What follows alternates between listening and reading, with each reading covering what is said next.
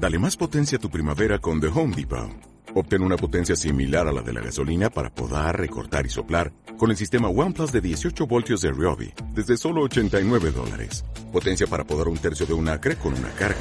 Potencia para recortar el césped que dura hasta dos horas. Y fuerza de soplado de 110 millas por hora. Todo con una batería intercambiable. Llévate el sistema inalámbrico OnePlus de 18 voltios de Ryobi. Solo en The Home Depot. Haces más. Logras más.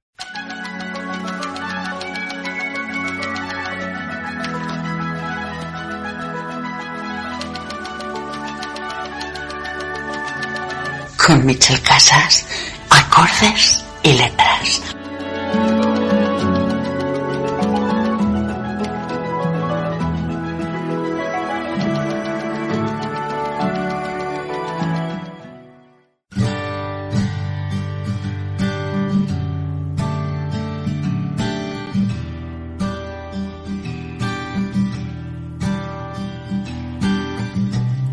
Bienvenidos a 90 minutos de radio cargados de música, de poesía y de libros.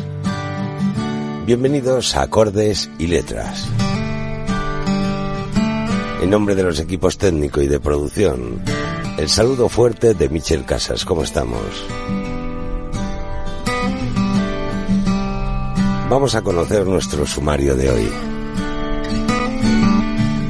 Hoy tendremos la presentación del nuevo libro de Javier Castillo, el juego del alma.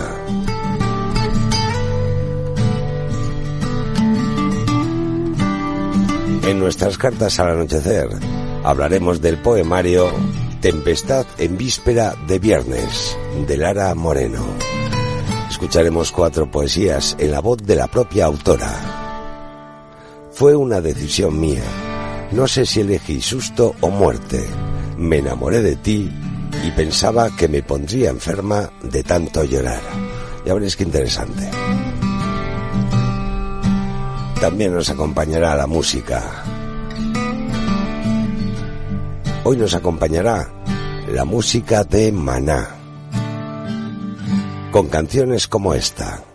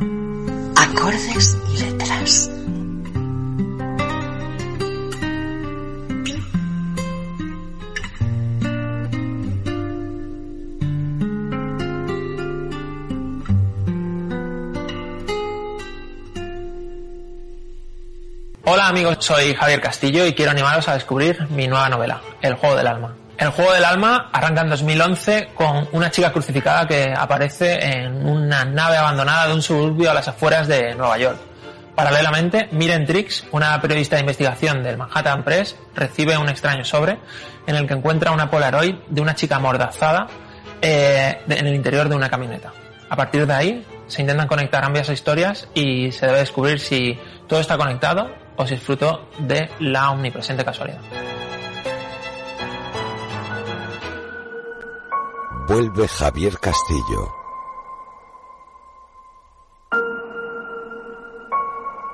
Con el juego del alma. Nueva York 2011.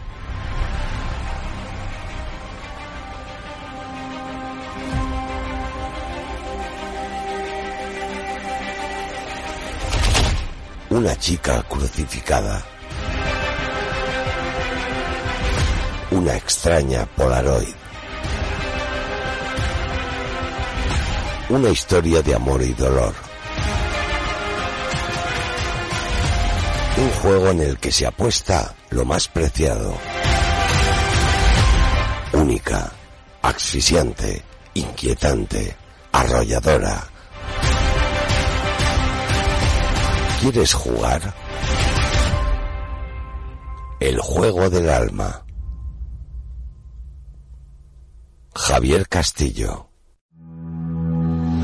Mi nombre es Homero. He cruzado los Pirineos a pie con 15 años camino del exilio. He crecido huérfano en las calles de Barcelona y he rozado la muerte en las cárceles del Uruguay. He bebido con Hemingway, he saludado a Hitler y he hecho el amor en el coche de Franco. He empuñado el cuchillo de toro sentado. He estado donde muere el viento y he dormido entre tesoros perdidos. He silenciado el molino y me ha besado la bella Dorita. Me han fusilado. He robado y he matado. Y me he enamorado tres veces. Las tres de la misma mujer. Esta es mi historia. Esta es mi odisea. La memoria eres tú. Albert Bertrand. No te pierdas la novela de culto en Japón y éxito internacional. 6-4 de Hideo Yokoyama. Un thriller con giros inesperados que te atrapará. 6-4. Publicada por Ediciones Salamandra. La pesadilla que ningún padre podría soportar.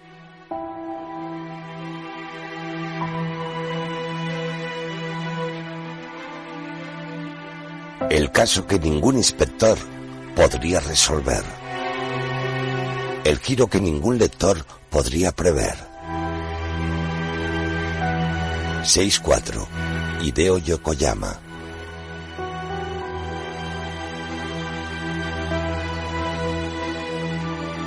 Publicada por Ediciones Salamandra.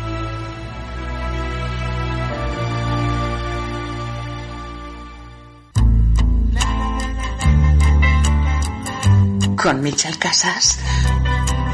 Acordes y letras.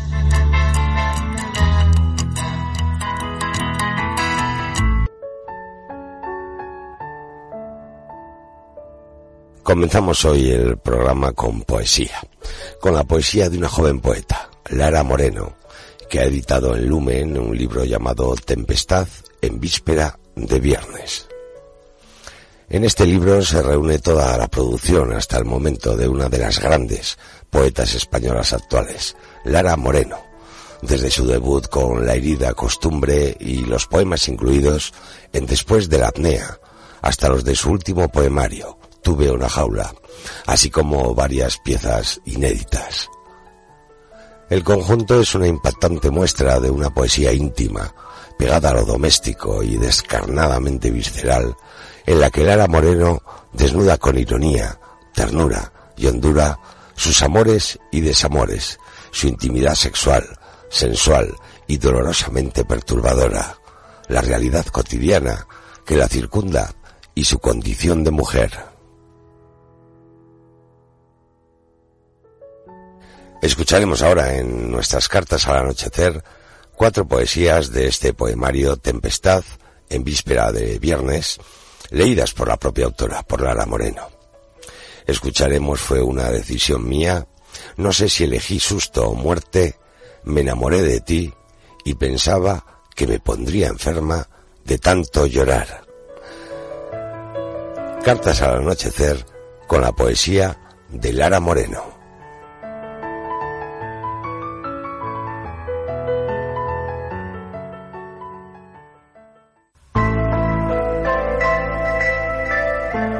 Cartas al anochecer. Tempestad en víspera de viernes. Lara Moreno. Fue una decisión mía. Tú no lo recuerdas, pero sé que lo sabes. Yo decidí este nuevo tablero del juego. Yo lo diseñé. Ya no estaremos juntas, me propuse. Y construí el cauce del río que sería nuestra frontera lo cavé con mis uñas recién cortadas y lo llené de agua limpia, brillante. Fui yo quien lo hizo, quien levantó el muro de adobe, de tierra blanda, sí, pero opaca. Y no puedo verte cuando estás al otro lado. Con mis propias manos lo subí hasta lo alto, hasta más allá de mi cabeza, y ya no te distingo. Aunque tú creces tanto que un día te veré irte por encima del muro, al otro lado del río, serás tan espigada que podré decirte adiós, podré mirar tu pelo, tus piernas fuertes de escaladora. Por ahora solo veo lo que dejas atrás, esparcido por mi casa, tus ropas, tus libros, tus dibujos, tu infancia, desperdigada alrededor de este agujero negro que yo misma he construido, cavando con mis uñas, lidiando con mis deseos, este agujero llamado libertad, donde no existes.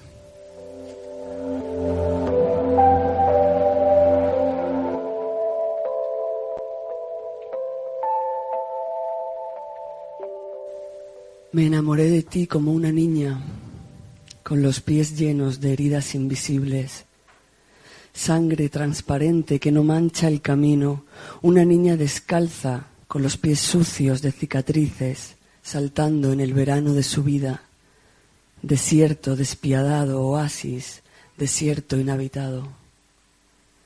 Me enamoré de ti como una niña, no veías mi risa lunar, mis ojos achinados por el humo, no veías cómo palmoteaba cada vez que sonaban las campanas. Era en el fondo, imagínate, una niña enamorándose como la primera vez. Me enamoré de ti con toda la energía adolescente de los carros de fuego y las perseidas. Llevaba en mis manos nuevas las cuerdas del mundo y te até en misericordia los tobillos, rodeé tus muslos bravos y tu cuello, el cuello de un león enfurecido que abría las fauces. Pero yo no tenía miedo. Tú abrías las fauces, león impaciente, león que truena en medio de una selva malherida. A lo mejor pensabas que yo era una gacela sin espinas, un remanso de carne en vez de todos estos huesos afilados, estos huesos torcidos bajo los meteoros, estos huesos escama, tan aparentemente frágiles, tan llenos de deseo, con tantas ganas.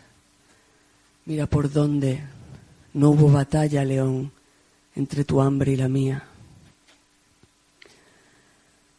Me enamoré de ti como una loca incapaz de hacer el muerto en los días de nostalgia, incapaz de estarse quieta bajo la tormenta, incapaz, oye lo que te digo, de asumir la parálisis de los cuerdos, porque yo me enamoré de ti como una loca y así representé mi papel, loca perdida, perdida loca entre cuatro paredes, buscando tus pupilas oscuras, buscando el cauce del río que desgasta la tierra, dejándome llevar por el sonido inquietante del dolor. Como una loca he sido capaz de gritar, como una loca el llanto, la mordida, como una loca enamorada, reventando la radial, la arteria braquial profunda, la nutricia. Qué nombre hermoso para una vena azul, morada, verde, amarilla tras mi salto mortal. Nutricia, ven a mí, Sé tú ahora el río donde navegue cuando todo esté negro, cuando el pánico, arteria cubital, explosión, locura, disfraz de hostilidad para los días malos.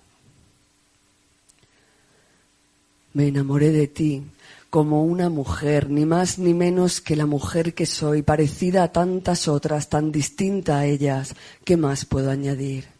Si esto lo dice todo, no hay excusa, no hay explicación posible, no hay misterio. En todas las llanuras el horizonte, en todas las mareas, en cada precipicio, ahí mi cuerpo en vilo, labios sellados, silencio, puños apretados, silencio soportando el vendaval de la conciencia, pronunciando tu nombre, tu destierro. De algún lugar ignoto te arranqué y entre mis dedos quedan los jirones. Podré con ellos vestirme, podré tapar esta grieta. Yo tenía antes la piel endurecida y ahora soy recién una mujer, apenas una larva. Si apuntas bien, haces diana en mis órganos vitales. Me enamoré de ti como una vieja, no más vieja que tú, no te ilusiones, más vieja que cualquiera, la vieja más vieja de la tierra, la vieja con más años, la más sabia, la vieja más anciana y más escuálida, la más arrepentida y la más libre, la que menos vergüenza tiene ya por la vida, una vieja que es niña, y es como no adolescente y es también una mujer, una vieja muy loca y muy sedienta, una insolente vieja que a veces duerme en los portales, allí abajo del todo, donde el mismo placer que da la vida luego va y te la quita. Una vieja incansable, insecto volador de las bombillas, vieja bailarina, vieja loba, que conserva los dientes todavía, que guarda para sí todas las llaves de las casas que destrozaremos juntos, del álbum de recortes de periódico donde anuncian lo nuestro, también nuestro desastre, también nuestra armonía. Una vieja muy terca, que evita ya las despedidas, que con la fuerza que aún le queda en las mandíbulas, mandíbulas de loba vieja, se agarra a este tu amor como si fuera el último.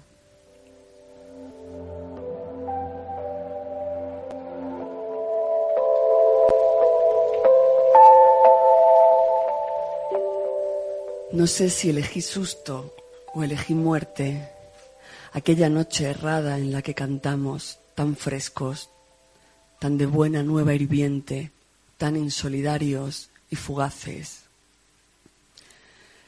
Se nos hizo de día una vez más y luego por la tarde construimos caminos entre las piedras rocosas del desfiladero.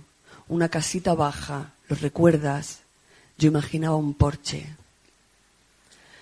No sé si elegí susto o quizá muerte. Ya el palacio de hielo no reventaba muertos y el hospital de campaña había sido clausurado pero el mundo seguía en coma, arrojado a una hoguera merecida. No sé por cuántos iban los parados, no sé la deuda a cuánto, no sé el cielo cuán deslucido estaba sin los vivos, los vivos encerrados. No sé si elegí miedo o quizá peste en medio de esta onda macabrada. Occidente atado de las manos, las bocas cosidas en desgracia, las niñas y los niños al olvido este preludio, que es una elegía a nuestro último baile congelado. Por eso me moví sobre la alfombra, por si acaso sonaban las campanas.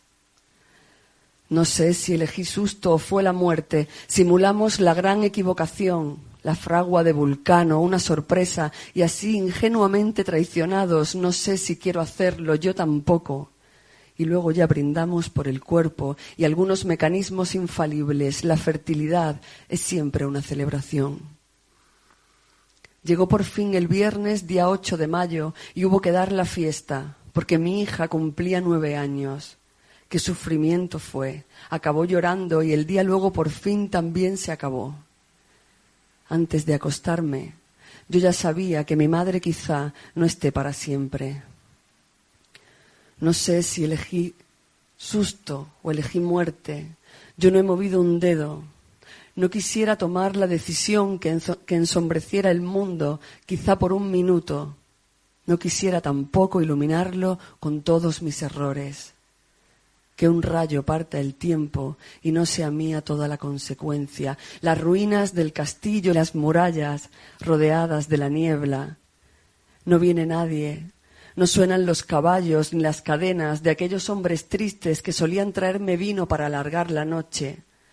Los tobillos magullados por el roce y sobre los hombros capas raídas Andaban tan despacio, se creían inmortales. Ya no aparece nadie por aquí, ya ni me hablan, no importa, porque no hay uno de ellos que me sirva. Yo soy la mujer y soy la encrucijada. Habrá siempre un dolor sobre esta duda, la huella de este duelo no hay quien la espante.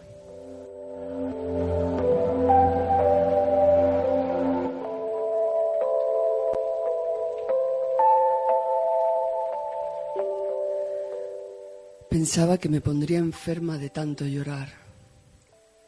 Intentaba calcular si había llorado tan seguido, tan ronco, tan cuchillo el mar caliente, el mar muerto. Intentaba calcular si alguna vez en mi vida había llorado tanto, tantas veces, tanto rato.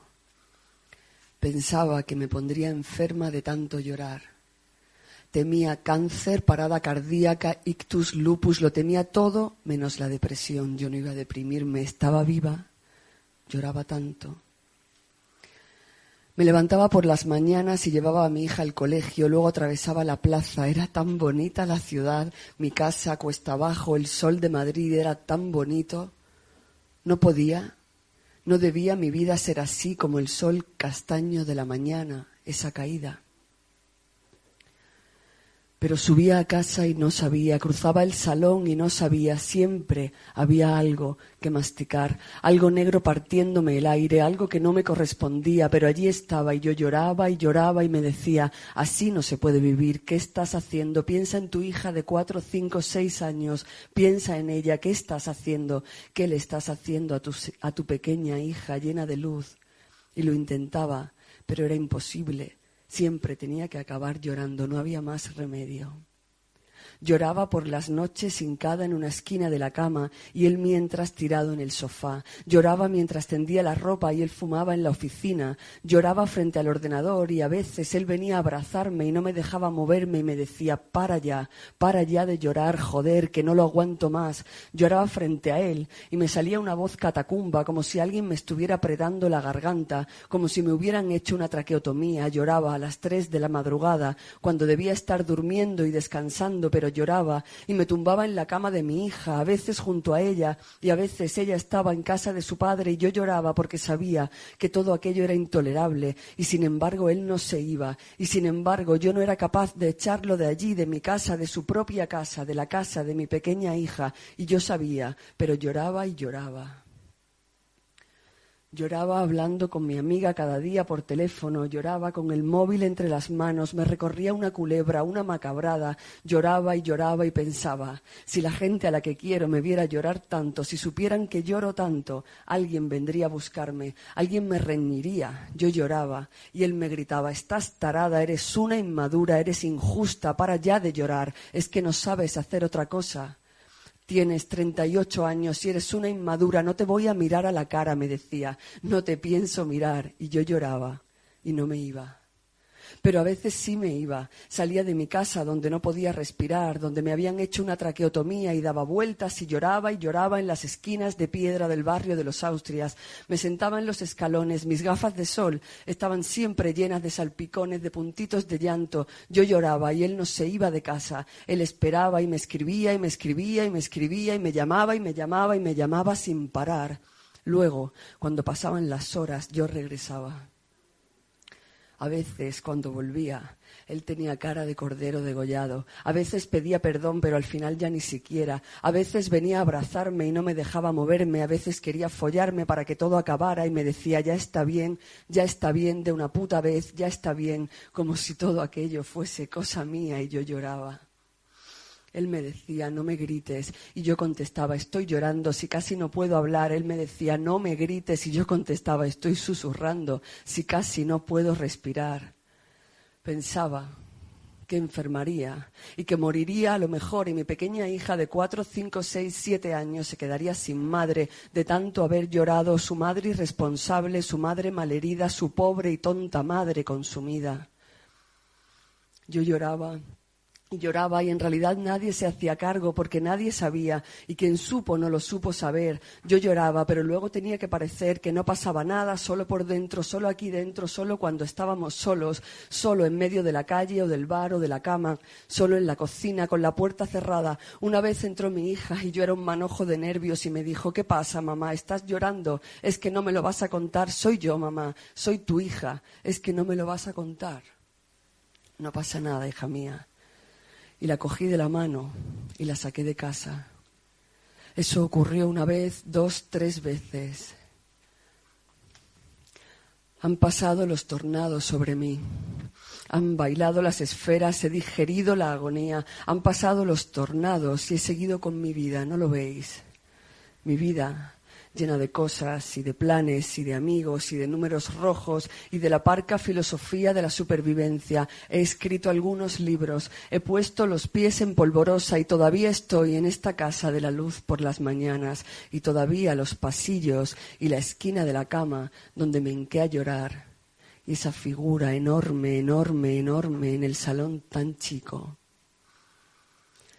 Nadie fue a defender a mi hermana de lo suyo, nadie encendió la hoguera para quemarlos vivos, nadie afiló las dagas, nadie dio el grito de guerra tan necesario. ¿Dónde estaba mi padre con su armadura? ¿Dónde estaba el guerrero? Nadie fue. Igual que nadie vendrá a este reino, ningún ejército después del llanto.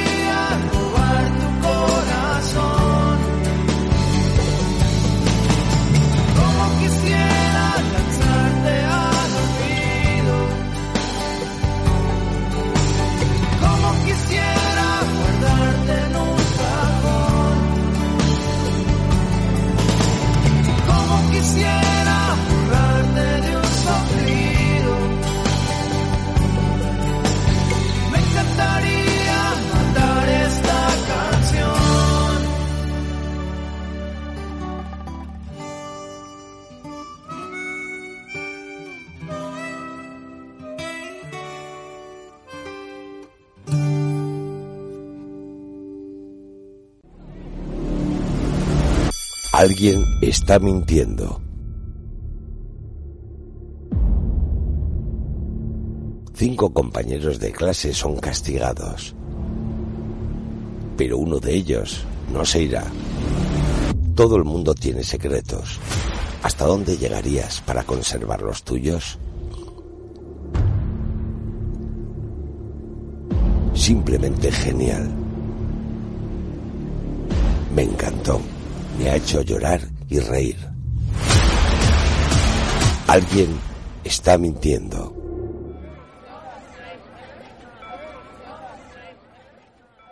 Desde hace cuatro años, cuando escribimos Sin Dientes y Abocados, recibimos por parte de las familias las ganas que había de compartir el camino de la alimentación saludable con los abuelos, que son, en muchísimos casos, pieza clave dentro de la conciliación familiar. Por eso hemos querido recoger en un libro tanto la parte de la cocina como la alimentación y nutrición infantil para que las tres generaciones de abuelos, padres y nietos se unan hacia un mismo camino en pro de mejorar y dar la mejor alimentación posible a los peques. Y de ahí nace Leche con Galletas. De los autores de Sin Dientes y Abocados llega Leche con Galletas con Juan Yorca y Melisa Gómez. Ángel Avanzas, El silencio de las olas. Un terrible asesinato. Un misterioso camafeo. y una mujer en busca de respuestas. La primera novela de Ángel Avanzas, bajo el enigmático paisaje gallego. Un secreto silenciado durante años.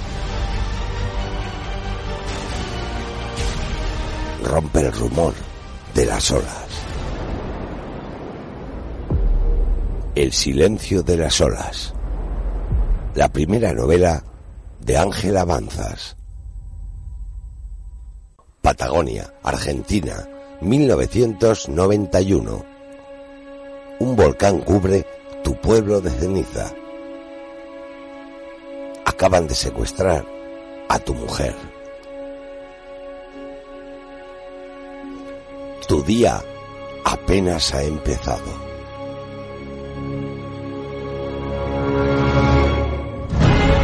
Cristian Perfumo. Una nueva voz talentosa y distinta llegada de la autopublicación.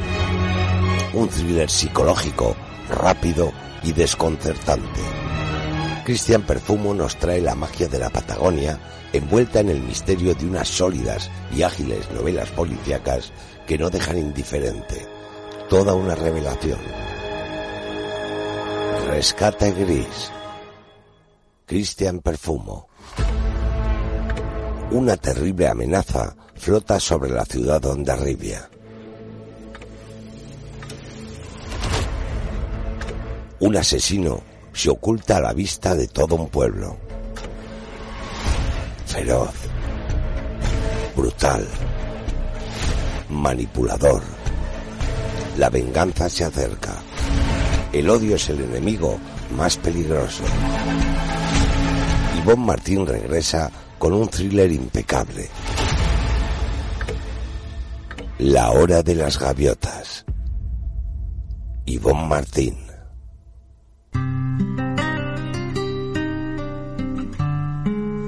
Acordes y letras.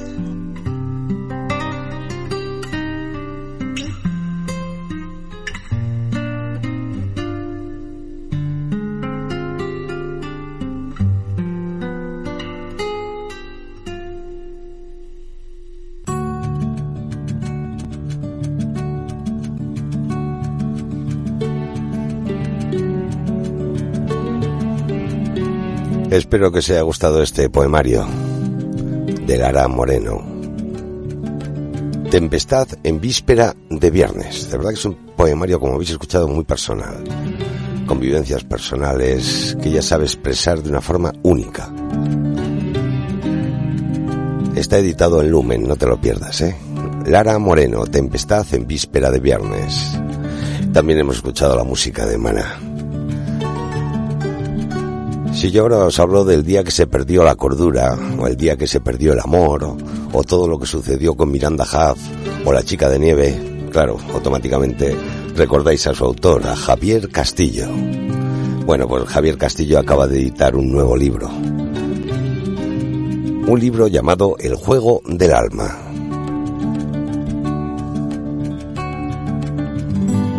Nueva York 2011. Una chica de 15 años aparece crucificada en un suburbio de las afueras.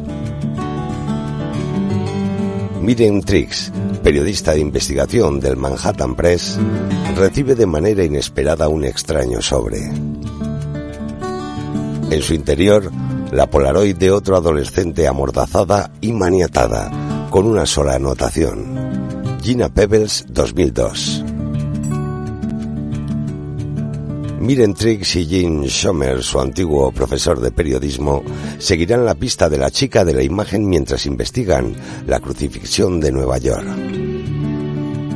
Así se adentrarán en una institución religiosa con extraños rituales y se sumergirán en un oscuro secreto que, de descubrirse, puede cambiarlo todo.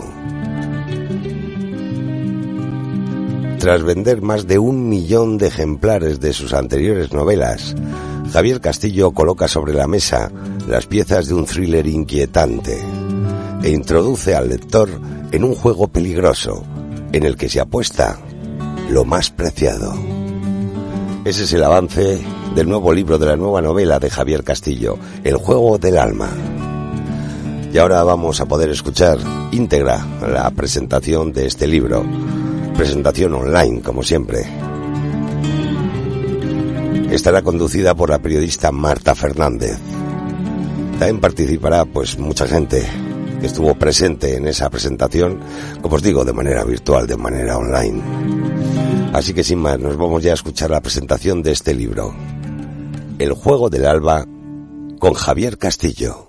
El juego del alma es el que nos propone Javier Castillo. Es su última novela, ese juego que estábamos todos esperando, ese juego y ese libro que tenemos eh, ya en nuestras manos y que queremos eh, disfrutar.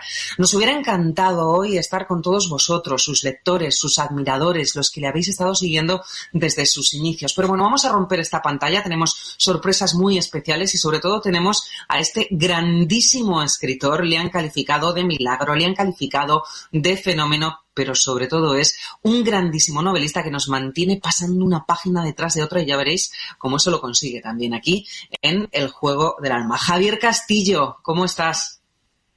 Muy buenas, Marta. Qué, qué feliz, qué emocionante todo, qué, qué alegría el poder, no sé, el poder que entregar la novela a todo el mundo y que, que la lea con ilusión, que la lea con, con toda esa fuerza que he querido impregnarle y que, y que se sumerja en ella. La verdad que estoy ilusionado, como tú dices, me hubiera encantado hacerla en, en persona. Ya el año pasado eh, aplazamos aquella primera presentación con, la chica de nieve y este año eh, repitiendo un poco el, esquema, pero de una manera como más especial y con muchas ganas de, de que acabe un poco todo. Eh, aquí estamos de nuevo para presentar el juego del alma. Oye, Javier, antes de empezar, me gustaría leerte dos frases de tu libro. No te preocupes que son solo dos frases, ¿eh? que no vamos a destripar nada, pero mira, creo que aparecen en el capítulo 39 y creo que ya que están ahí eh, son perfectas para comenzar una entrevista. Lo leo. Todo comienza siempre con una pregunta. ¿Quién eres? ¿Quién eres, Javier Castillo? Eh, bueno, pues soy, a ver, la, es, yo creo que es la pregunta más difícil de hacer, que hacerle a una persona y yo creo que en algún momento de nuestra vida todos nos la, nos la hemos hecho, de quién soy, soy lo que hago, soy lo que me gusta hacer, soy lo que, no sé, es, es muy complicado de responder y por eso eh, dentro de mis novelas siempre intento meter un componente de autodescubrimiento, ¿no? De, de los personajes y yo soy, eh, no sé, yo me, yo me, considero una persona normal, un escritor, eh, ni siquiera escritor, fíjate, me considero un padre de familia a, quien le gusta escribir y a quien le gusta hacer que la gente eh, se apasione por la lectura, ¿no? Que, que, hoy en día me parece que es muy... Eh, hay como mucho ruido alrededor, mucho entretenimiento, redes sociales, series, cine, y, yo creo que los libros tienen ese, ese poder de, si, si les das el punto adecuado de atraer eh, mucho y hacer que una noche se te pase en un suspiro. Bueno, pues realmente consigues que la gente se apasione, nos apasionemos por la lectura, por tu lectura, y eso es porque eres un gran escritor. Pero si hay una persona que mm, lo sabe, lo sabe de primera mano, es un amigo tuyo. No solo es amigo, es también tu editor, es el director literario de Suma de Letras, es eh, Gonzalo Albert, y yo quería que en este comienzo de esta presentación del Juego del Alma, Gonzalo estuviera aquí con nosotros. Gonzalo, te dejo ahí con Javier. Muchas gracias. Muy buenas a todos. Bueno, Javi, ¿cuánto tiempo? Hola, Gonzalo. Qué felicidad. Bueno, hoy es un día muy especial. Eh, yo, quiero que sepas que estoy muy feliz de estar aquí en este momento, que es un honor poder acompañarte en el lanzamiento de tu quinta novela, eh, tras haber además vivido el precioso, intenso eh, proceso que has experimentado hasta llegar hasta, para llegar hasta aquí. brevemente quisiera primero dar las gracias, en primer lugar, a Marta por arroparnos y por elevar una presentación como esta es un lujazo absoluto. En segundo lugar, quisiera dar las gracias a todos los integrantes del equipazo de Suma de Letras y de Penguin. Eh, Ana, Rita, Pablo, Mar, Leticia, Yolanda, Conchita, Nuria Tei, Nuria Gabuti, Juan. Seguro que me dejo a muchos, pero todos, absolutamente todos, son claves para lo que está sucediendo en este momento. Eh, en tercer lugar, quería dar las gracias a todos los libreros, eh, cuya complicidad ha sido determinante desde el primer momento, desde que publicaste tu primera novela. Cuarto, a todas las lectoras y lectores que, te han ido acompañando eh, desde la cordura y a los que se han ido sumando después. Eh, el cariño que, te profesan y que yo también siento es brutal. Y en último lugar, por supuesto, unas gracias enormes a ti eh, por tanta confianza, por tanto respeto, tanto cariño, por hacer que nos olvidemos de que estamos trabajando cuando estamos contigo eh, yo siempre me repito, publicar a un autor de esta talla y que además sea uno de tus mejores amigos es insuperable. Luego, luego volveré sobre ello. ¿Vale? Voy a intentar ir muy rápido para no quitar tiempo a todos los demás. Eh, ¿Qué puedo decir de Javier Castillo? Eh, que siempre me lo pregunto, porque hablo muchas veces de ti. En primer lugar, que eres un grande, que es un, que, que es un autor de un talento descomunal, que solo se ve superado por tu calidad humana. para Suma, para todos nosotros, es un regalo publicarte. Son cuatro años de un sueño alucinante desde aquella llamada eh, tan curiosa que te hice la primera vez, que estabas sujetando a tu hija recién nacida en brazos en el paritorio. Eh, bueno, desde tu eclosión en el mundo editorial, eh, que más bien fue un tsunami, ha sido una sucesión de momentos inolvidables, uno tras otro, momentos preciosos, y también de hitos, por lo que quisiera hacer un poquito de memoria muy brevemente. Primero, recordemos, tras autopublicar el día que se perdió la cordura y vender por tu cuenta muchos ejemplares, publicaste tu primera novela con Suma. Eh, recuerdo que el día que estábamos lanzando la primera edición, del día que se perdió la cordura, ya estábamos poniendo en marcha la segunda edición. Y recuerdo como fecha clave que a los cinco meses llevabas diez ediciones y habías alcanzado los 100.000 ejemplares vendidos. Y de ahí hasta hoy, 85 ediciones después eh, de todas tus novelas hasta la fecha, de cuatro novelas, y esa cifra de un millón de ejemplares vendidos que es alucinante. Y en segundo lugar, quiero detenerme solo un segundo en tu anterior novela, eh, La chica de nieve, que lanzamos justo hace un año, el día que se decretaba el estado de alarma, y más allá de las estratosféricas ventas que tuvo, de convertirse en el libro más leído del confinamiento, como recogieron muchos medios, eh, creo, y lo he hablado muchas veces contigo, que fue muy importante porque emocionalmente eh, nos acompañó y acompañó a miles y miles de personas en unos momentos durísimos que nunca vamos a olvidar. Y yo sé que para ti realmente esto es lo más importante de todo. Eh, así que bueno, y llegamos a hoy. Eh, en esa carrera ascendente y firme, llegamos a hoy, el día que ve la luz el juego del alma. No voy a entrar en detalles de trama ni, y demás, porque luego vais a hablar sobre ello. Solo quiero decir dos cosas. Una, que ya te lo dije a ti el día que entregaste la primera versión del manuscrito, y es que es tu mejor novela, sin ninguna duda. Eh, a todo lo que significa tú mismo y tu sello personal en cada libro el crecimiento que experimentas y la madurez como autor te impulsan a nuevas cotas y a consolidarte eh, entre uno de los grandes, grandes del thriller psicológico. Y segundo, intentar explicar un poco, muy brevemente, lo que es Javier Castillo como autor. Como he dicho antes y comento siempre que hablo de ti, eh, y en varias presentaciones ya lo he hecho, tu historia es la historia de un sueño y de un milagro, eh, por la dificultad que entraña y por la hazaña que supone. Pero eh, también digo siempre que los milagros solo ocurren si detrás hay muchas cosas que tú tienes. Primero, y sobre todo, muchísimo talento. Yo pocos autores conozco, y menos con tu edad, eh, con tanto oficio y tanto conocimiento. Y siempre pongo esa cifra de 80, 90 libros que lees cada año. eh, lo que me lleva a tu segunda cualidad, la pasión. Una pasión por lo que haces, por crear historias que enganchen, por crear tramas inolvidables. Y precisamente el tercer punto son esas tramas milimétricas, muy cinematográficas, con ese lenguaje que bebe de las mejores series, de los mejores libros y de las mejores películas. En cuarto lugar, una cosa que sé que te importa mucho y que mides muchísimo en cada novela y al escribirla ya te estás autoeditando, que es el ritmo, eh, que no decae en ningún momento de las novelas. esa manera de mantener el suspense, y de introducir esos giros inesperados para convertirte en, maestro absoluto del cliffhanger, de esa dosificación de la tensión, que como decía Marta, te atrapa en el primer párrafo y ya no puedes parar de leer y en una noche eres capaz de, terminar la novela que tú has invertido un año en leer, en, escribir, perdona. Eh, quinto, todo esto empastado por una capacidad de trabajo y de esfuerzo y de un afán de superación por ti y por tus lectores brutal. Y por último, para rematar, lo que decía al principio, eh, humildad, bondad y humanidad. Eh, si hay palabras que te definen, son compañerismo y trabajo en equipo, antes de hablar ya de, ti como autor. Eh, una visita tuya, por ejemplo, a la editorial es sinónimo absoluto de alegría para todos los que trabajamos en Penguin. Y creo que eso es lo mejor que se puede decir de cualquier persona.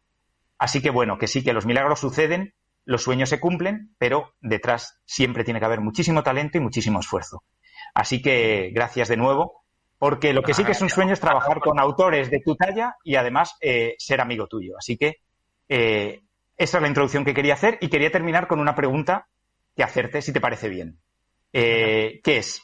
¿Qué queda del chico del tren en marzo de 2021? ¿Y qué hay nuevo respecto a aquel chico del tren? Y lo digo por el que no lo sepa, que es como te denominaron aquellos varios periódicos al principio de tu trayectoria cuando eh, supieron que escribiste tu primera novela eh, en los trayectos de tren de, tu ciudad, de tu localidad, hasta Málaga para ir a trabajar?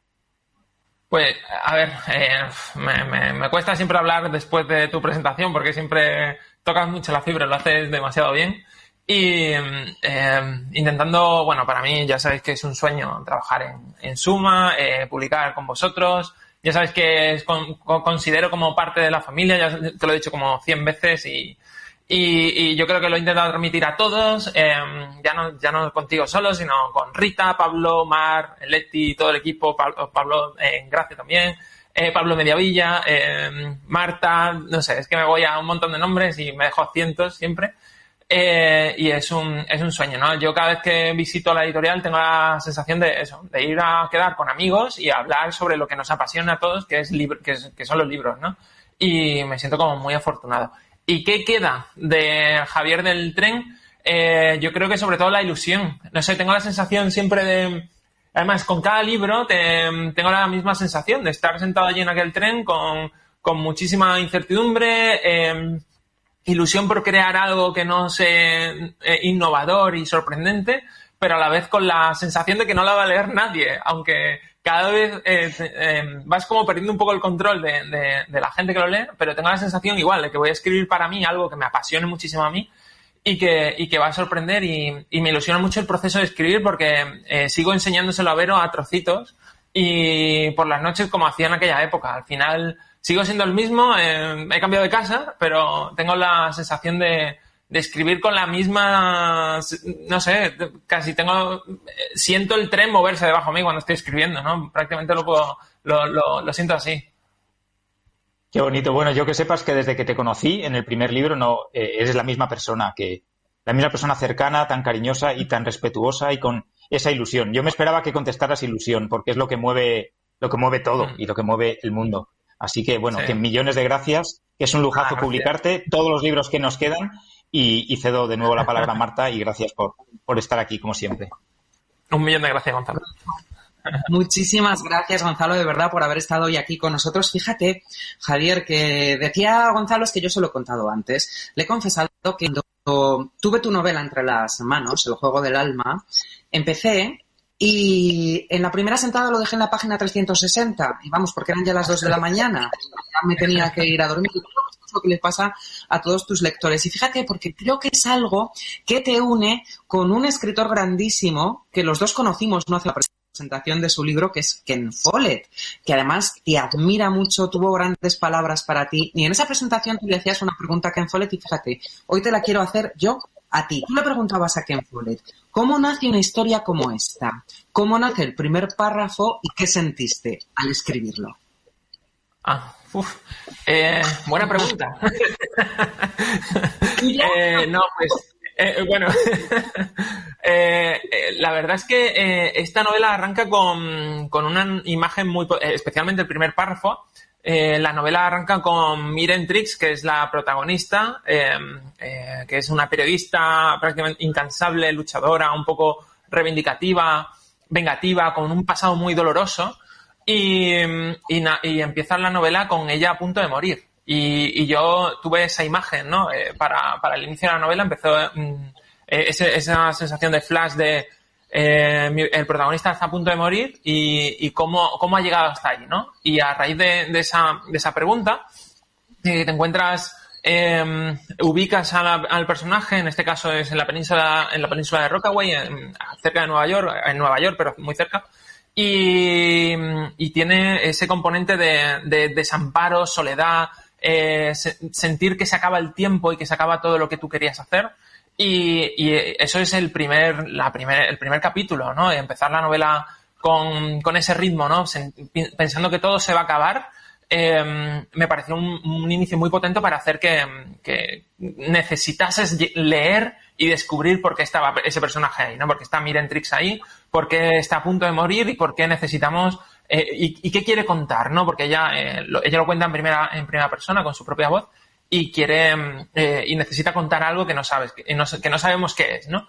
Y a raíz de esa imagen se empiezan a plantear muchas preguntas que, que el lector de repente se encuentra que tiene que desvelar a lo largo de toda una novela y es quién es Gina, eh, quién es Allison, por qué ella está corriendo, por qué eh, en esa zona, por qué a esas horas, ¿no? Y al final tiene, tiene mucho que leer y mucho que, que, que contar luego también, ¿no? Claro, y a partir de ahí todos entramos al juego que nos propone Javier Castillo. Javier, yo sé que son muy importantes los personajes y su construcción. Has mencionado a Miren Trixes como todos tus personajes y como todos los personajes que aparecen en este libro. Un personaje muy vivo, un personaje lleno de contradicciones, diaristas, un personaje al que casi se puede palpar que además tus lectores van a reconocer. Cuéntanos, ¿cómo es tu protagonista, cómo es Miren? Eh, Miren es, eh, es una chica que, eh, que, aparece en La chica de nieve, ¿no? Aparece, es la protagonista de La chica de nieve. Y en aquella novela la, conocimos su pasado, ¿no? Que una violación que había sufrido, que nunca se llegó a resolver.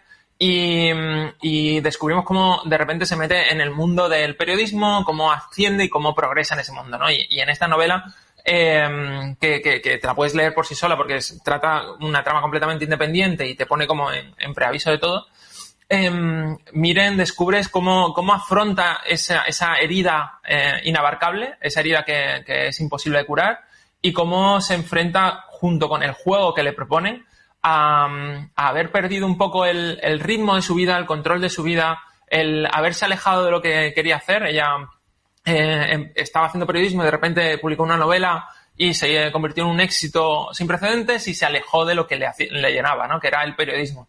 Y, en esta novela de repente se encuentra de bruces con, ese reencuentro, con lo que ella le hacía sentir viva y, no solo eso, ¿no? sino también intenta responder el curar esa herida de algún modo, ¿no? Curar esa herida que, tiene abierta y, ahí aparece Jim Esmore, que es su antiguo profesor, que es como su especie de mentor, que, que, que logra taparla en parte, pero también necesitamos como conocer esa evolución. Fíjate que muchos de tus lectores estarán ahora pensando al oírte reflexionar sobre el éxito de Miren. Anda, es como lo que le pasó a Javier Castillo. Lo que pasa es que Miren no gestiona muy bien ese éxito repentino que tiene con, su novela porque ella quiere hacer otra cosa, ella quiere hacer periodismo. En este, en este punto, ella es todo lo contrario a ti. Sí, no, todo lo contrario. Yo creo que por eso también se encuentra como un poco perdida, ¿no? Yo en mi caso tengo la suerte de que la novela me ha rescatado, ¿no? Ha sucedido como un poco lo contrario. Me ha rescatado de una vida que no me hacía tan feliz y, en este caso escribir es algo que me, apasiona desde que era eh, adolescente. Eh, lo siempre lo he hecho por hobby y, tengo la suerte de que el éxito de, las novelas me ha, me ha arrastrado precisamente a la vida que yo quería, ¿no? O que una parte de, mí en mi interior eh, quería. En el caso de Miren, no, ¿no? En el caso de Miren es una persona como muy amante de, la verdad, muy amante del periodismo, del buen periodismo, y, el éxito la alejó de esa vida, ¿no? Y ella se tiene que enfrentar a, a, tomar la decisión de qué quiere hacer y luego eh, adentrarse en una investigación eh, que, le, que, le explota en las manos de descubrir eh, quién es una chica que le envían en una Polaroid y, y qué se esconde detrás de esa historia. Madre mía, cómo es lo de recibir una Polaroid y esa Polaroid. Oye, ya que estamos hablando del, del éxito y de escritores de éxito, hay un escritor europeo de éxito al que todos hemos leído y que ha dicho de ti, Javier Castillo es sin duda el nuevo fenómeno de la literatura europea. Él es Joel Dicker. Vosotros os conocisteis creo que hace dos años. Tuvisteis una sobre escritura, sobre lectura, sobre personajes, se hizo absolutamente viral y Joel Dicker ha querido estar hoy aquí con nosotros para hablar del juego de Así que, Joel, ¿qué tal? Cuéntanos, te dejo con Javier. Joel, ¿cómo estás? Hola, Javier, amigo. Estupendamente, estoy feliz de estar aquí, de estar en esta presentación contigo y sabes cuál es mi estima por ti, cuál es eh, mi admiración por tu trabajo, por el escritor que eres y por la imagen del escritor que eres. Creo que son dos cosas muy importantes, pero no solo tienes esa rara cualidad de eh, llevar a cientos de lectores, cientos de miles de lectores a las librerías para hacer leer a las gentes, pero también hay algo muy importante que es que hay todo un proceso de modernización de la literatura detrás para mostrar a las nuevas generaciones, a estas generaciones que llegan, que son generaciones muy conectadas, muy ocupadas con el wifi, eh, viendo tele, muy ocupadas con sus eh, ordenadores portátiles, sus teléfonos todo el día, y les has mostrado que la literatura es algo también moderno, de moda, que forma parte de nuestro mundo. Y esto es tan importante. Y no hay mucha gente, no conozco mucha gente que sean como tú, capaces de unir estos dos universos asociar las cualidades de un gran escritor, de un gran autor, y las cualidades, asimismo, de un gran embajador la literatura. Y Marta hablaba antes, eh, decía que he dicho de ti, lo dije en aquella época que eras un fenómeno. Pues creo que hoy en día eres más que un fenómeno, porque el fenómeno es algo que llega, sucede, casi como una tormenta, y a veces me pregunta uno si va a quedarse o no, pero tú no pasas. Estás instalado. Y vuelvo a esa palabra, a ese término. Eres más que un fenómeno, eres un embajador hoy en día, eres una piedra sólida de la literatura europea y esto es extremadamente importante. Así que tengo por ti esta admiración por todas las cualidades de las que acabo de hablar y además ese, eh, eh, ese cariño esa estima fuerte porque somos eh, más o menos de la, de la, misma edad, de la misma generación, tenemos muchas similitudes en nuestro recorrido, en nuestra vida personal también. Y por eso hay muchas cosas que me interesan. Y una pregunta que te quería plantear, porque como te decía, yo también Eres un papá joven, tenemos una vida muy activa, muy moderna, también tenemos este sentimiento y este sentido de la familia. Sé que pasas mucho tiempo con tus hijos y tu mujer y justamente que una familia es algo que requiere mucho tiempo cuando se ocupa uno bien de ella, requiere implicarse mucho y sé también que la literatura es algo que requiere mucho tiempo. Así que voy a plantear una, una, una pregunta que quizás me enerva un poco cuando me la plantean, pero pero cuando supe que te iba a hablar, que te iba a ver, que, iba a estar contigo, la primera pregunta que me vino es, es la misma que me habían planteado a mí. Digo, pero no le puedo plantear esto porque a mí me pone muy nerviosa la pregunta. Pero luego me doy cuenta de que realmente es una verdadera pregunta que me interesa mucho. La cuestión sería la siguiente. Javier, me gustaría saber cómo con ¿Cómo concilias tu vida familiar con todos los libros, las promociones, el tiempo que dedicas a las promociones de los libros y a los lectores, que lo haces muy bien? ¿Cómo te organizas para escribir? ¿Cómo te organizas para trabajar? ¿Tienes alguna disciplina especial? ¿Te encierras en tu casa? ¿Tienes una oficina afuera? ¿Vas a un café? ¿Compartimentas tu jornada con horarios estrictos o no? Eh, tengo curiosidad por saber cómo Javier escribe el libro. Antes eh, nada, muchísimas gracias, Joel. La verdad que, todo lo que dices para mí es, es, un sueño. Ya era admirador tuyo antes de, publicar. eh, era, y te, lo, y te lo digo y te lo digo siempre que te hablo y tal, que para mí es un honor que estés aquí, es un sueño y, siempre te digo lo mismo, pero ojalá vivieras eh, eh, más cerca y nos viésemos más porque tengo la sensación de que seríamos como muy colegas de, con distancia social y saludándonos con el codo, pero eh, colegas de, de, verdad, ¿no? Y, te, y a tu pregunta, ¿no? tu pregunta sobre cómo me organizo. Eh, yo supongo que tú lo sabes ya más o menos porque también eres, eres papá. Eh, es muy difícil. Eh, intentas em, coordinarte, ¿no? Y yo, yo con mi mujer, por ejemplo, que encima los dos trabajamos, intentamos complementarnos mucho, ¿no? Y si es verdad que em, intentamos eh, yo escribir por la mañana, luego ella, eh, luego yo por la tarde estoy con los niños, pero lo que a lo que más intentamos como que siempre mirar las agendas e intentar como tener nuestro proceso, ¿no? Y, y, nuestros tiempos para nosotros, ¿no? Eh, pero sí es verdad que, como tú dices, ¿no? La familia requiere muchísimo tiempo, escribir, escribir requiere muchísima concentración y muchísimo tiempo. Y, y, por ejemplo, el juego del alma, eh, lo he escrito en un momento en el que ni siquiera podía ir a otro sitio a escribir. Em, estaba encerrado en casa y con los dos, con los dos niños de edades muy complicadas porque tienen dos y cuatro años. Y, mm, era muy gracioso porque mm, yo tengo una puerta en mi despacho que es de cristal encima, ¿no? Porque, y encima veo lo que hay fuera.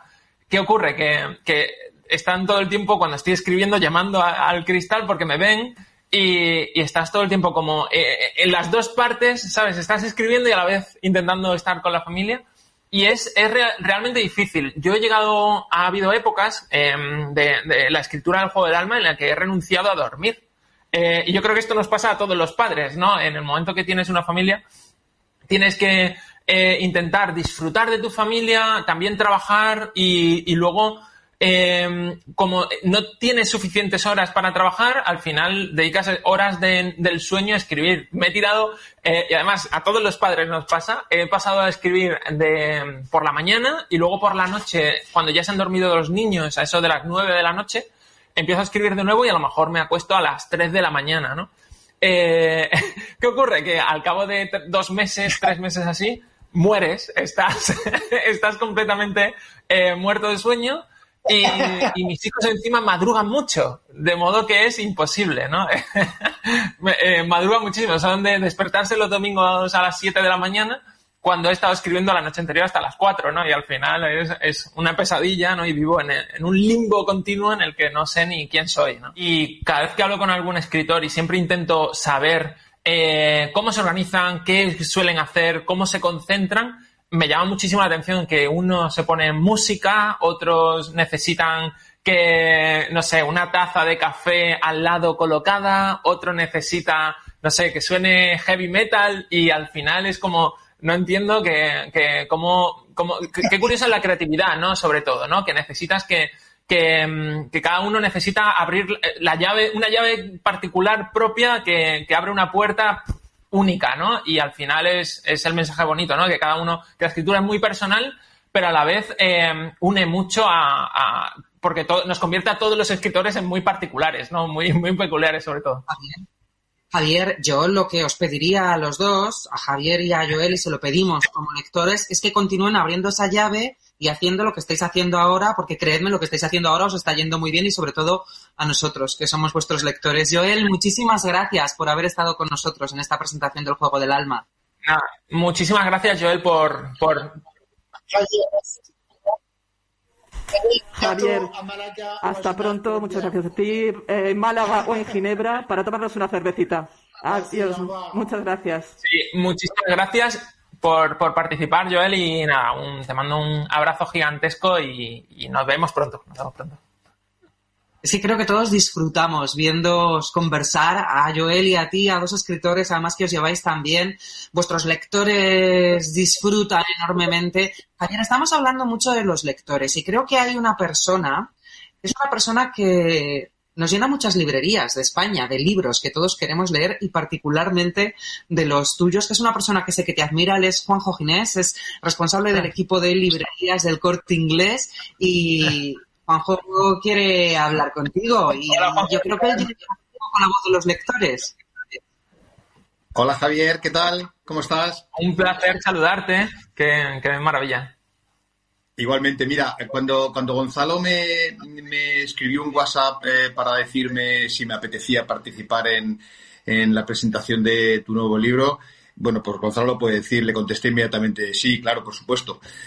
para, para mí es un, placer y es un honor eh, eh, acompañarte en estos momentos eh, tan importantes para ti y tan importantes para todos, ¿no? Tan importantes para, para nuestro sector, para, tan importantes para el mundo del libro, para todos los que formamos parte e integramos este mundo del libro, porque cada vez es más necesario el tener, el crear, el, el, el, contribuir al incremento de la lectura y de los lectores. Eh, y libros como, como, como el tuyo eh, contribuyen a esto, contribuyen a, generar eh, nuevos lectores, crear nuevos hábitos de lectura y facilitar un poco la vida de, muchas personas. En este sentido, eh, a mí me, me, gustaría, me gustaría, más que hacer una pregunta, me gustaría que reflexionaras o que nos contaras a, todos, eh, viniendo de unos orígenes tan, tan humildes como escritor, donde tuviste, como ya se ha dicho, que autopublicarte tu primera novela, donde no gozaste con el, con el, bueno, pues con el beneplácito de, todo el mundo en los, en los, en los, eh, los orígenes.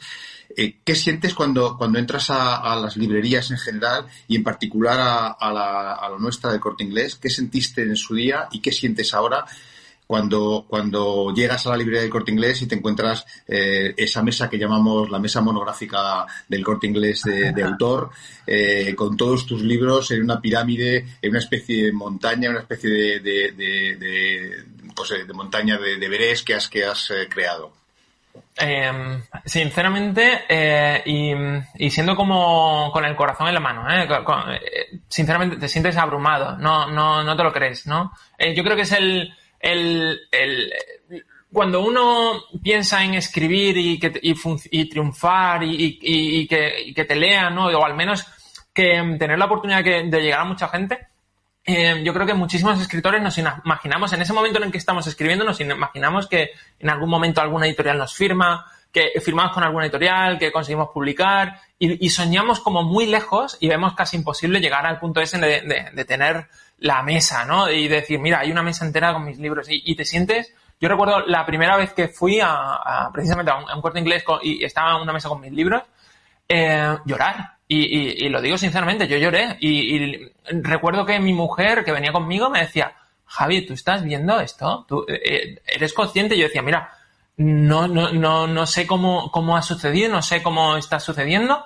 Y te sientes tan agradecido, tan eh, fascinado, ¿no? De, la acogida, ¿no? Y además ese momento de, de estar allí cerca, verlo y ver a alguien acercarse, ojear el libro y llevárselo, ¿no? Es, es un momento tan mágico y tienen que pasar tantas cosas y tantas carambolas a lo largo de, los años que, te quedas que, incrédulo, te quedas completamente incrédulo. Yo en mi caso, em, siempre, ¿no? Incluso, y ahora más, eh, cada vez que veo eh, mis libros en una mesa, en una eh, ni siquiera tiene por qué ser una mesa, expuestos, es un milagro, es, es, un, es una auténtica locura el, el proceso de, escribir, de imaginarte algo, eh, dedicarle muchísimo tiempo a algo escribiendo en una pantalla de ordenador y luego que se publique, y luego no solo que se publique, sino que ir a una librería como la del corte inglés y encontrarte que está expuesto maravillosamente, de que la gente lo puede ver, lo encuentra y, que lo, y, lo puede abrazar algo que ha salido de tu cabeza. Es una sensación de, de plenitud y autorrealización que,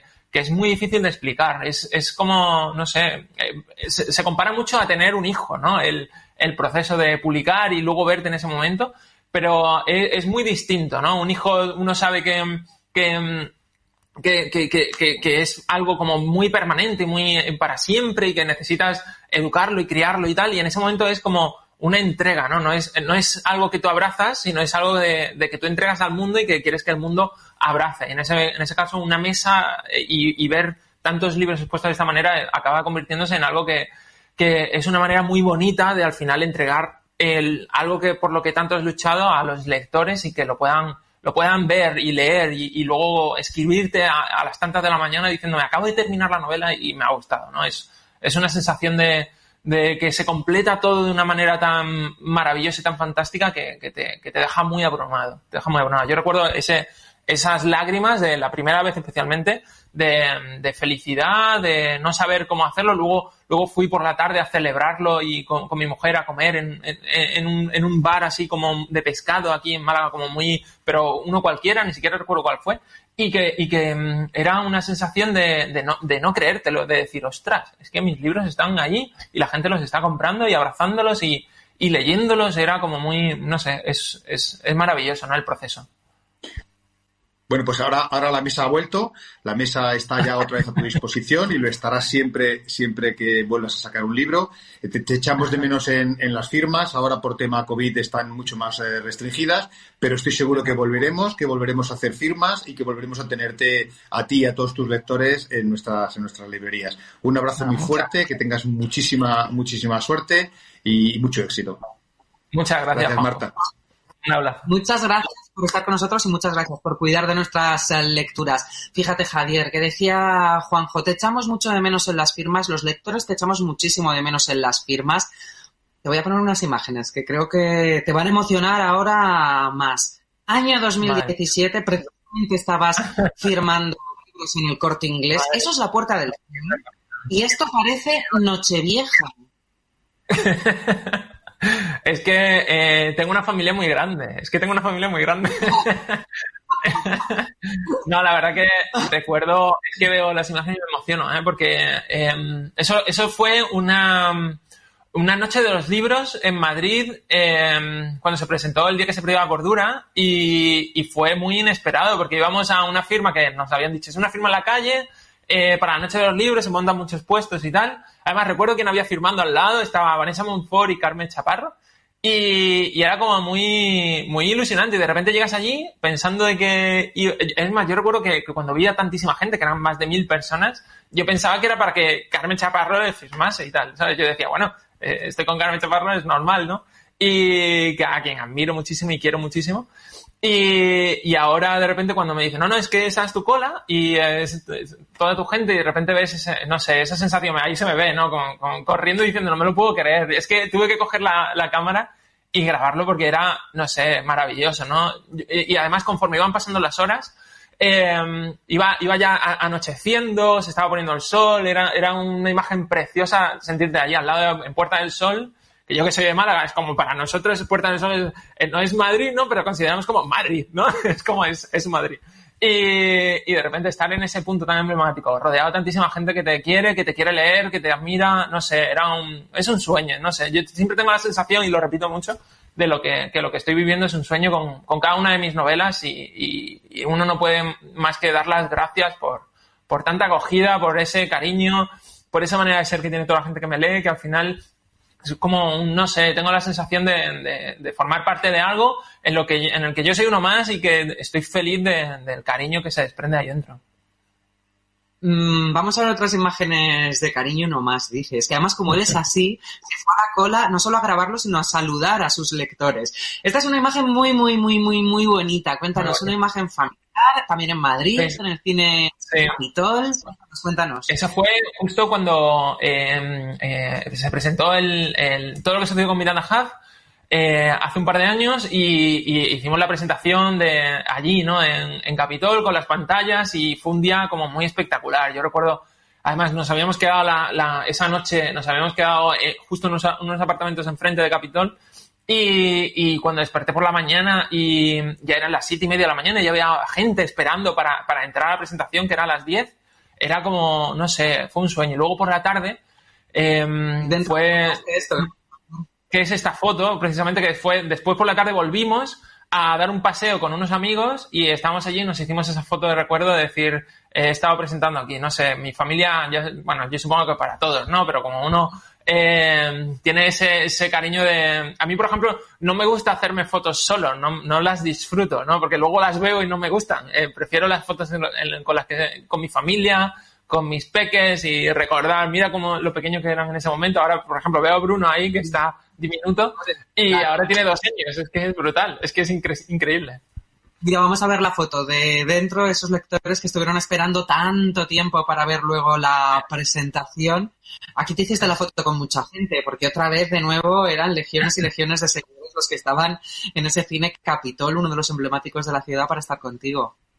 Sí, no, abruma muchísimo y sobre todo llenar un cine como Capitol, eh, como Capitol con tantísima gente por un libro un sábado por la mañana, ¿no? Que uno dice, bueno, eh, a lo mejor un plan de tarde mola, ¿no? Irte a ver una presentación del libro, pero un sábado por la mañana el conseguir que tanta gente, eh, el unir a tanta gente por un libro, ¿no? Por, por, lo que se transmite dentro de ellos, ¿no? Porque al final son historias como muy conmovedoras que te impulsan, que te impulsan muchísimo a leer y que intentan, eh, sobre todo, transmitir mensajes que están ahí como en segundo plano siempre. Eh, y en el caso de Miranda que era una historia de reivindicación femenina completa. Eh, vamos a ver otra foto, porque claro, unir a tanta gente y unir a tanta gente, tanta como que en octubre de 2020 llegaste a esa cifra mágica, mágica e inalcanzable para casi todo el mundo, menos para Javier Castillo, de un millón de ejemplares vendidos de tus novelas y bueno, pues te hicieron este regalo con esas por tus lectores, hemos seguido disfrutado y el regalo, eh, y, luego el, cuadro vino acompañado de un vídeo con todo el equipo de Penguin, que, es maravilloso, que, como ya he dicho antes, que es mi familia y, acabé llorando. Era un vídeo de media hora de saludos de gente de, la editorial y dándome la enhorabuena. Y, yo es que yo creo que lo he dicho ya muchas veces, pero soy una persona que, lloro muchísimo, me emociono muchísimo, no, no tengo ningún reparo en, en mostrar lágrimas. Y, em, y, con ese vídeo yo recuerdo que estuve llorando un rato, no me lo creía, eh, no sé, fue un detalle precioso de todo el equipo de la editorial, pero de todo el mundo. Era gente de, México, eh, gente de, Miami, gente que, no sé, que, de Ecuador, de Colombia, gente de la editorial, gente que, que no ves, pero de repente te envía ese vídeo porque se ha acordado de ti, no sé, muy, todo muy maravilloso y al final eh, como decía antes, ¿no? Eh, tengo la sensación de publicar con, amigos, ¿no? Y trabajar con amigos. Javier, em, si hay algo que a ti te emociona, es el contacto con los lectores. Sabemos que además no has llevado bien este año no poder tener ese contacto con los lectores, porque, en fin, no pudiste hacer las firmas, pudiste hacer las entrevistas, pero no la gira. Hemos preparado una sorpresa. Mm, te vamos a proponer ahora un juego a ti, si te parece. Vale, venga, venga. A ver, hay tres lectoras a las que les hemos pedido eh, que se conecten, pero ellas no saben que tú estás aquí, ni ellas saben que van a entrar ahora mismo en esta presentación. No, las hemos engañado un poquito, con tu permiso. Entonces, a ellas les vamos a decir que te graben un mensaje. Vamos a hacer así magia con la técnica, vamos a hacer que tú para ellas desaparezcas, ellas a ti no te van a ver, pero tú nos vas a estar viendo a nosotros todo, todo el rato y luego al final pues ya mmm, con ellas, ¿te parece? Me encanta, me encanta. Eh, venga. a ver qué tal, a ver qué tal. Espero que no mal. Anne. sí, a, no, hombre, a Anne, a Rosa y a Marta. Vamos a sorprenderlas. Anne, Marta, hola. Mira, se acaba de conectar Rosa, que es otra de las lectoras. Queremos que le dejéis grabado un mensaje, porque este año no hemos podido estar con él físicamente en las firmas, que sé que vosotras vais a las firmas, que lo leéis todo y que lo tenéis todo. Entonces vamos a grabarle cada una un mensaje a uno, a, Javier, ¿vale? Vamos a empezar con Anne, luego vamos contigo Rosa y acabamos con Marta. Así que Rosa, te vas pensando, Marta también, y empezamos con Anne, que desde Durango le manda este mensaje a Javier. Eh, en principio agradecerle eh, la cercanía que él tiene con, todos sus seguidores en, cada firma que hacía antes, e incluso ahora que, no, puede, no podemos estar en ninguna firma ni él puede hacerlas. Eh, y, bueno, que tenemos muchísimas ganas, yo y seguramente todos, de leer el próximo libro y que seguramente no nos va a decepcionar, vamos, en absoluto y que tenemos muchísimas ganas, bueno, yo, en, yo tengo muchas ganas de, que volvamos un poco a la normalidad y podamos volver a juntarnos en una firma o, donde haga falta. Seguro que muy prontito. Ya te digo yo que no os va a decepcionar el próximo libro, ¿eh? El Juego del Alma.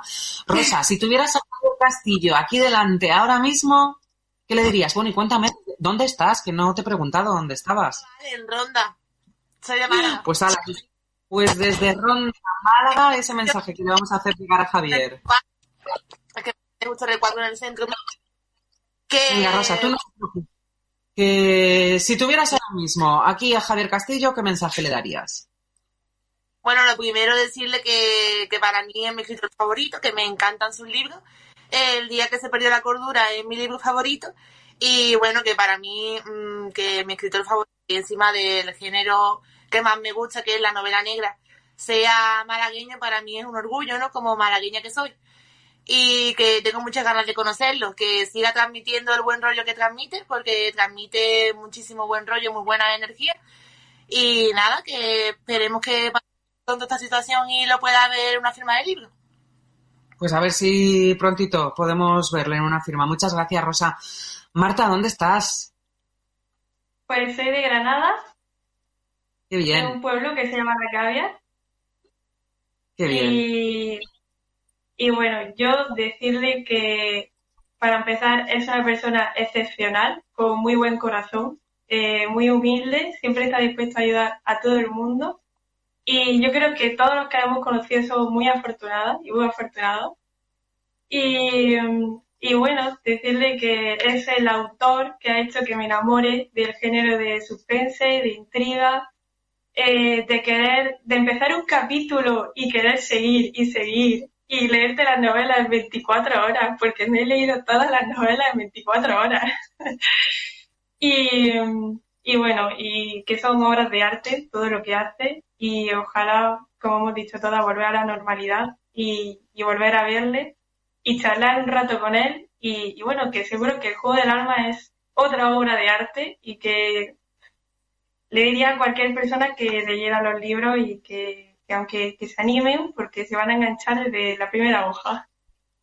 Pues claro que se van a enganchar desde la primera hoja. Oye, tengo una sorpresa para vosotras, que no sé en persona cuándo le vais a poder ver, pero gracias al teléfono y gracias a la tecnología hago magia, ¡ping! y le vais a poder ver ahora mismo a Javier Castillo, que todo lo que sabéis.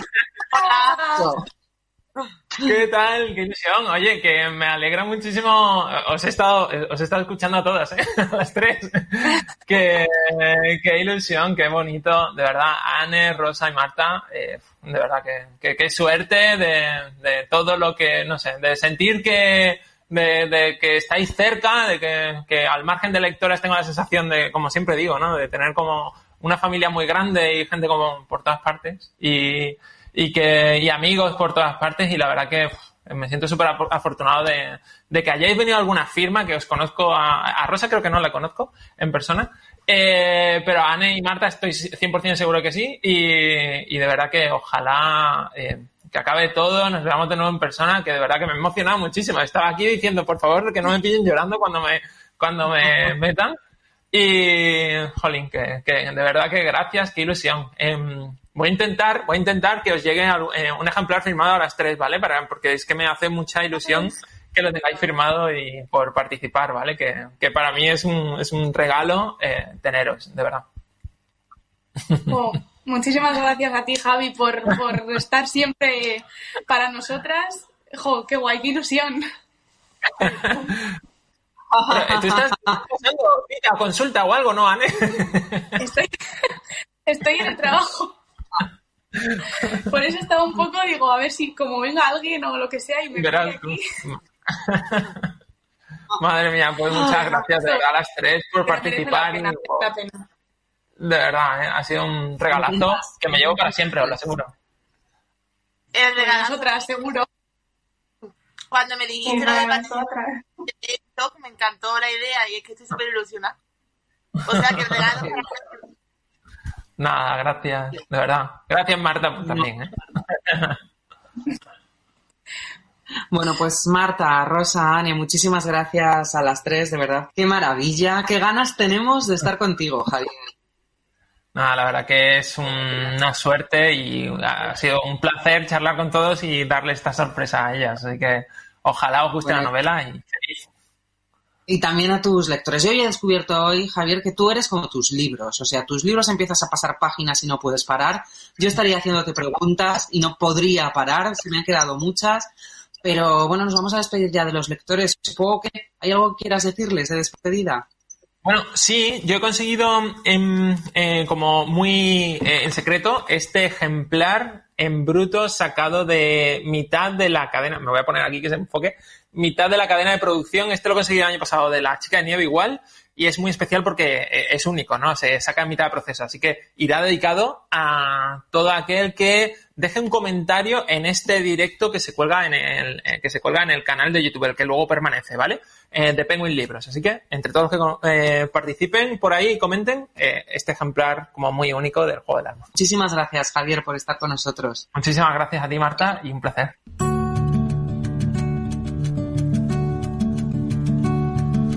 Pues esta ha sido esa presentación online del nuevo libro de Javier Castillo, El juego del alma. Muy recomendable, como todos sus thrillers, como todas sus novelas, realmente apasionante, no lo perdáis. Y esto ha sido todo por hoy en Acordes y Letras. En nombre del equipo técnico, en nombre del equipo de producción, el saludo fuerte de Michel Casas. Gracias y hasta pronto.